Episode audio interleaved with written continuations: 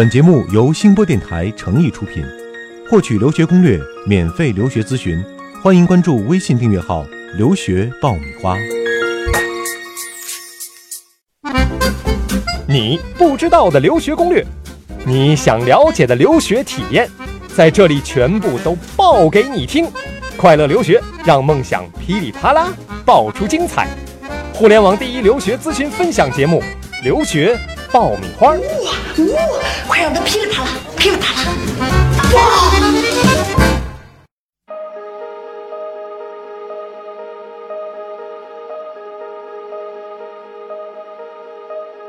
Going out tonight changes into something red.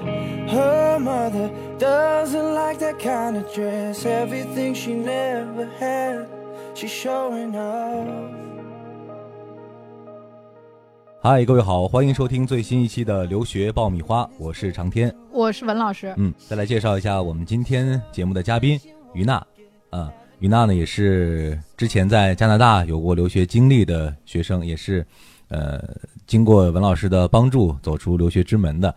呃，今天呢我们把于娜请来呢，就是想跟大家来分享一下她的留学生活当中的酸甜苦辣哈。呃，之前我们讲到了准备出国留学的过程啊，也讲到了初到加拿大之后生活呀、学习啊各方面的不适应哈。嗯那下面呢，我们就聊一点轻松的。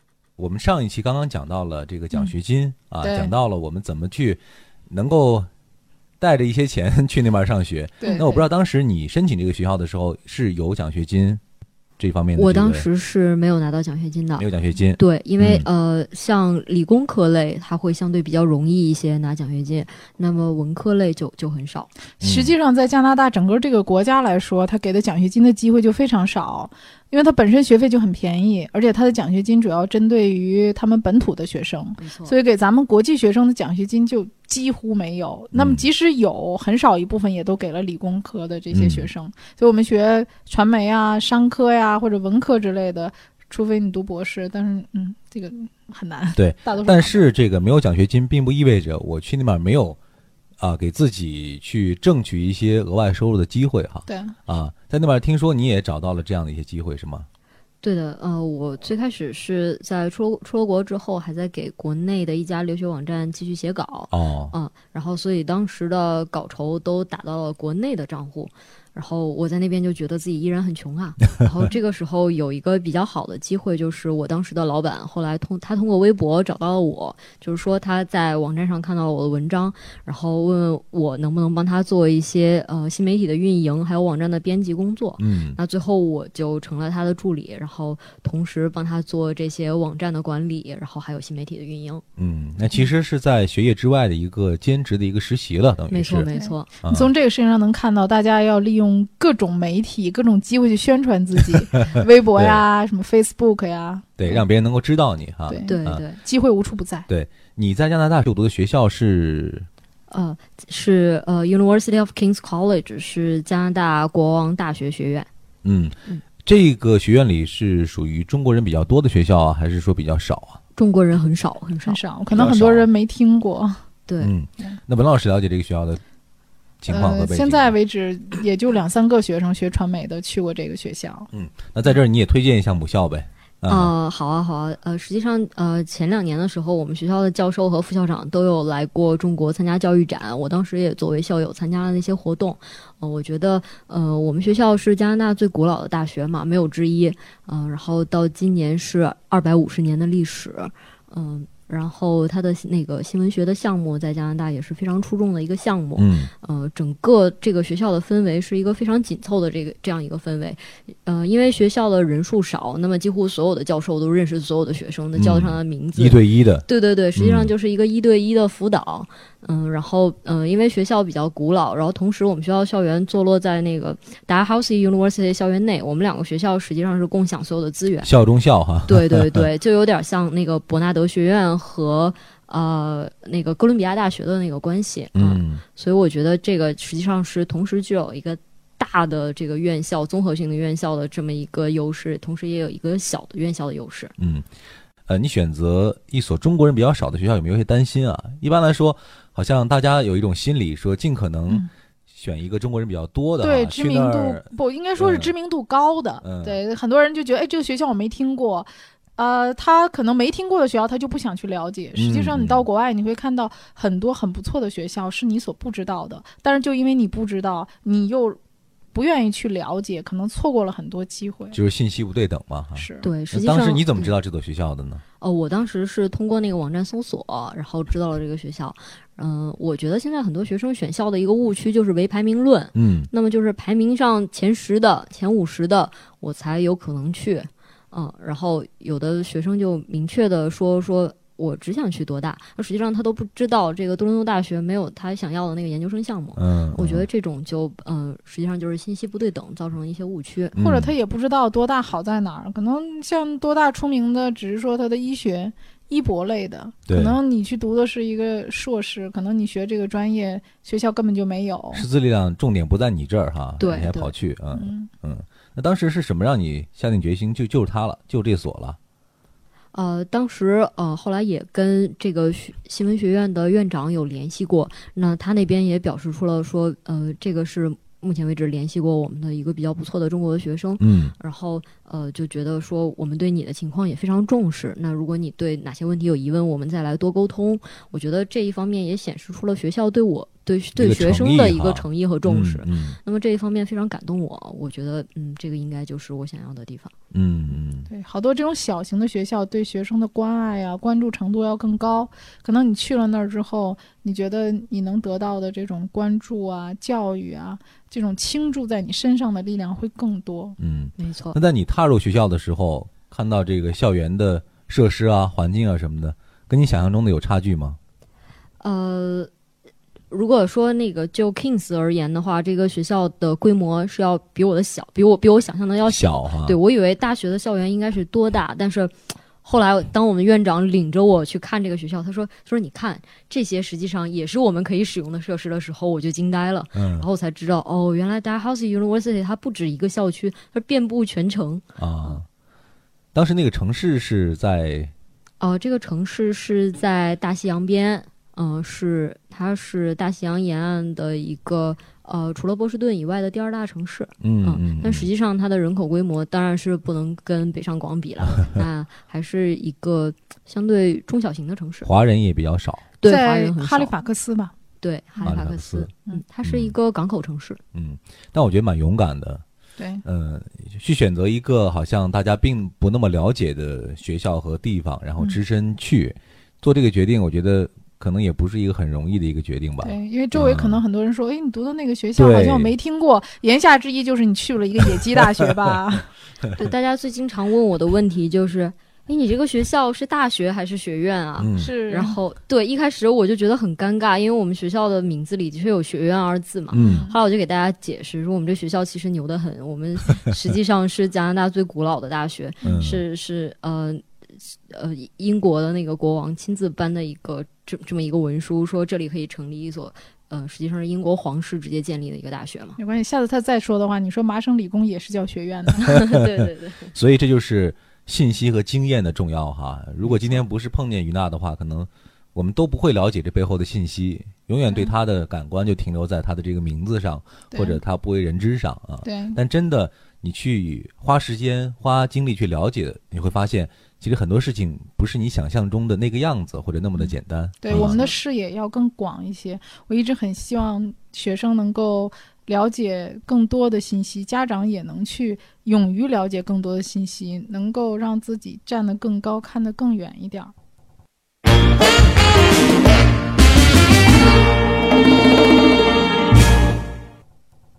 那所城市里生活的时候，你有什么样的感受？啊、那是一个很漂亮的城市。我实际上到那个城市的第二天就背着一个相机到处跑，嗯然后跑到了它那个城市中间的一个公园，当时就惊呆了，就觉得说，哇，原来加拿大是这么美的一个地方。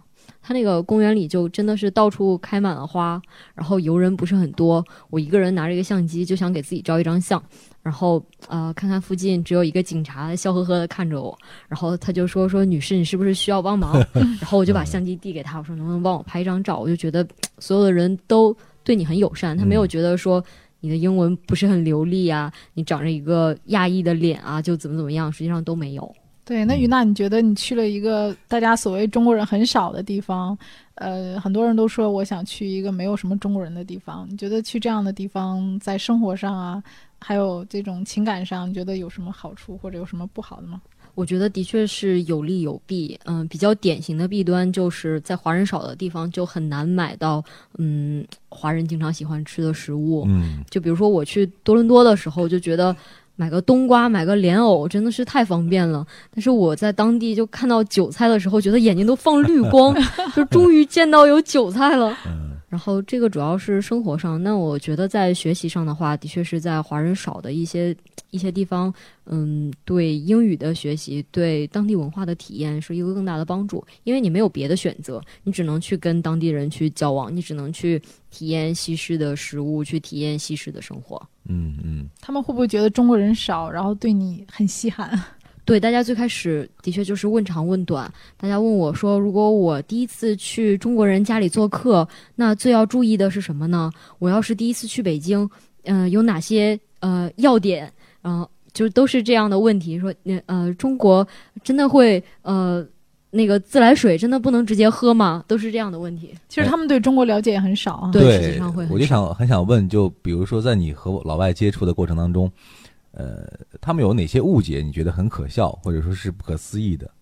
嗯，他们会觉得中国可能不是很安全，对外国人也不是那么友好。嗯嗯，然后觉得，呃，中国的交通真的那么糟糕吗？然后我就要给他们解释说，不是每一个城市都会堵车堵成北京那个样子。嗯然后也有的外国人他可能会觉得说，哎，中国是一个多么落后的地方，你们那儿有麦当劳吗？嗯然后我这个是听朋友说的一个故事啊，然后他就打开了百度地图，搜了麦当劳几个字，就发现北京密密麻麻全都是红点。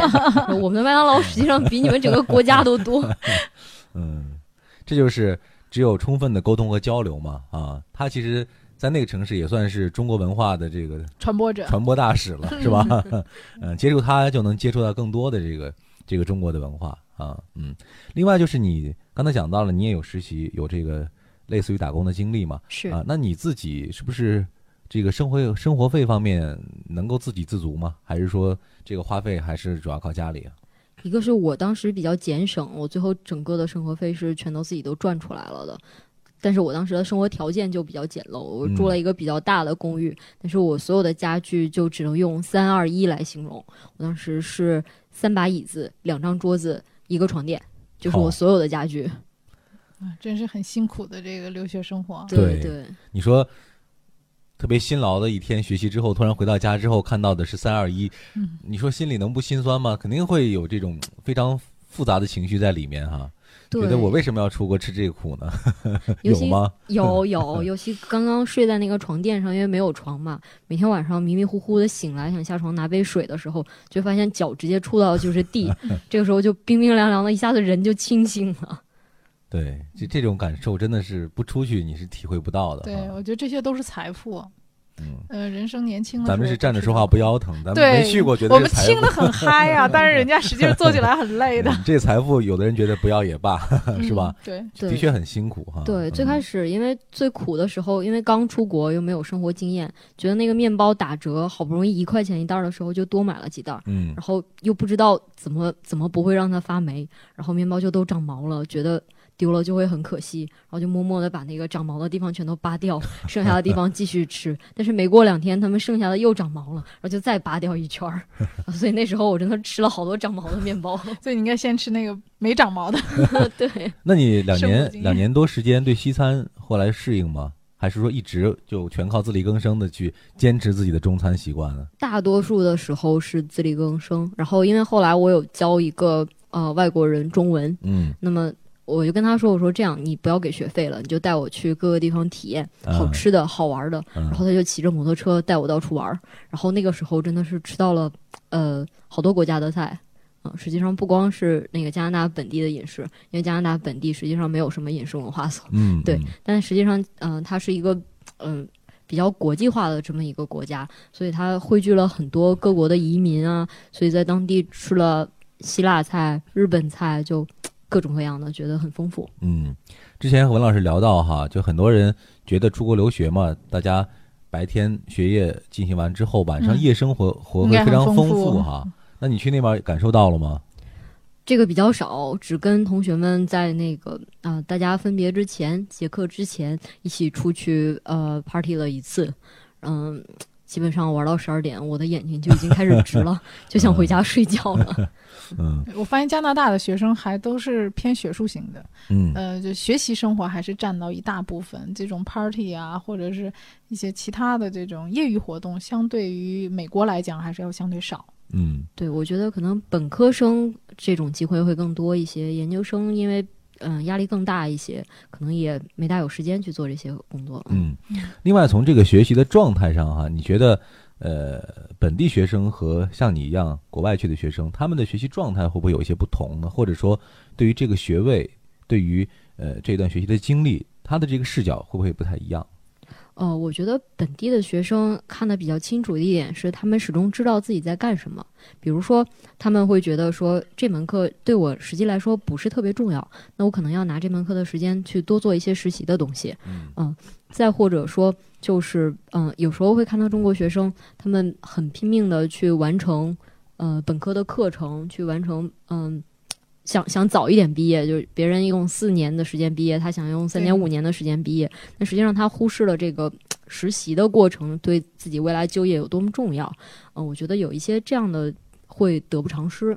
对我有一个学生就用呃三年的时间修完了四年的课程，然后等他回国的时候找工作，他就跟我说，他说我虽然花了呃三年的时间完成了四年的课程，但是我很后悔一件事儿，就是在假期的时候，我的同学在实习，可是我在修课。嗯，现在我没有这段在国外的实习经历，我现在觉得很后悔回。来找工作可能依然会很困难哈。嗯，而且你以后回到国内就没有在国外的这个机会了。嗯你找到的企业、工作机会、工作环境都不一样的。而且你在国外实习的那段经历，可能和你在国外学习的这个获得的成果，在你回国之后找工作的这个重要性，其实都是相等的。呃是的甚至很多企业更看重你在那边实习的这种经验和这种资历哈。是，嗯，那你回国以后找到这个现在这个公司的这个经历，和你之前的这个专业或者在那边的学习有关系吗？哦、有关系，有关系，因为我现在做的也是一个写稿的工作嘛。嗯然后当时面试的时候，因为时间比较紧，然后我我写过的东西又比较多，又没有办法说一篇一篇的打印下来。然后我们的主编就问我说：“你有没有作品？”我说有。他说：“那你能给我看看吗？”我说：“太多了。”我说：“我说这样，我回去发邮件给你看。”嗯 然后就给他发了一个我所有文章的链接，然后他看到的时候就就惊呆了，原来有这么多。嗯，就实际上对积累啊，对嗯是一个积累的过程。也是一种成果了。嗯这种成果的展现，也就给你增加了这个找工作成功的这个砝码啊。是于娜绝对是实力派的。嗯嗯。呃，因为你之前准备这个出国留学的时候，应该说对加拿大的这些学校啊，包括他们的这种师资力量等等，应该说有一个比较全面的了解哈。对，那如果说现在有一些学生想去这个加拿大留学的话，嗯你有没有一些好的建议，或者哪些学校或者哪些地方是他们可以考虑的？哦，我建议的话，呃，首先学生要要想清楚自己留学的目的是什么。那么，呃，一个比较简单的判断就是，他可能先要有一个初步的想法，是我想留在那边，或者说是我以后想回国。嗯因为呃，加拿大各个省份它的移民政策还有不一样的地方，那可能呃，你是否打算留在那边就业，也也涉及到一些，比如说像你选专业，呃，你选学校的规模，这些都会有影响。还有你选呃你所在的学校的城市，它嗯是不是呃容易就业，嗯、这些都会有影响。嗯，那在他们国内比较认可的学校，比较靠前的有哪些呢？呃，现在呃，在排行榜上排的比较不错的，就像 UBC 啊，像麦吉尔啊，像多伦多大学、滑铁卢都都比较不错。你觉得于娜在找工作当中，这种学校排名，当地人看得重吗？呃，不重，我觉得当地人看得最重的莫过于说你的实习经历，就是说嗯你能拿出你自己的东西，远比你学校的牌子要重要。对，嗯中国人都比较有名校情节，实际上国外找工作的时候是要拿成绩单的，对吧？没错，嗯没错。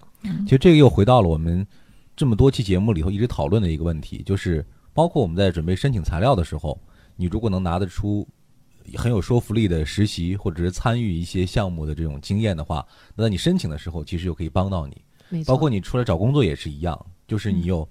呃，非常靠谱的实习的经历啊，或者说真的是在呃非常重量级的这种公司或者是机构里的这种实践经验，反而是别人去评判你的一个最重要的因素啊。对，所以我们就讲，在关注学业的同时，大家一定要去找寻这样的机会，充实自己的机会，充实自己履历的一个机会哈。这个东西对对你来说，可能是一个付出很小的这种时间成本就能够获得很好效果的这么一个很重要的因素。是是，嗯，对，我还想问于娜一个特别俗的问题，就是大家好多外地的学生在留完学之后回国，都会考虑到我想留在北京，会落北京户口。呃，我也知道你现在已经把这个户口的问题解决了啊，是，就是你回国之后，觉得在这方面你有什么心得吗？可能一些外地的学生比较关心。我觉得这个落户的准备，包括它的材料准备，实际上是你在回国之前就要开始准备的一个比较重要的材料，就是留学回国人员证明。这个实际上是你在留学国的时候就要通过当地的大使馆要办好再回国。那么回国之后，下一个材料要办的就是拿着你的学位证，还有好好多好多等等材料去办海外学历认证。那这个就是你找工作的下一步，因为好多企业他在聘用你的时候就要呃看这一个证明。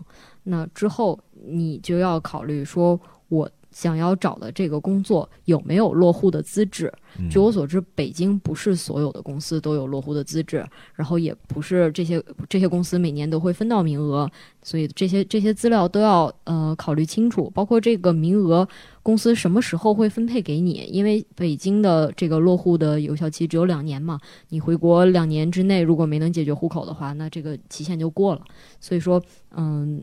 信息量是一个比较重要的因素。嗯，那有些学生也会担心，说你落了北京户口，会不会在收入上也会有所骤减啊？有一个迁就。实际上，我知道于娜在国内的工作，呃，收入也还是很不错的啊。嗯，呃，我觉得这个留学对你来讲，这个人生还是一个很大的提升的。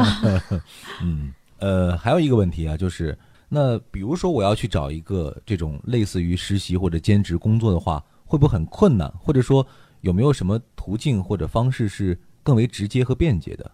那么我觉得就是凡事都有一个从易到难这么一个过程，包括实习实践，它也是一个从简单到困难到到高端的这么一个积累的过程。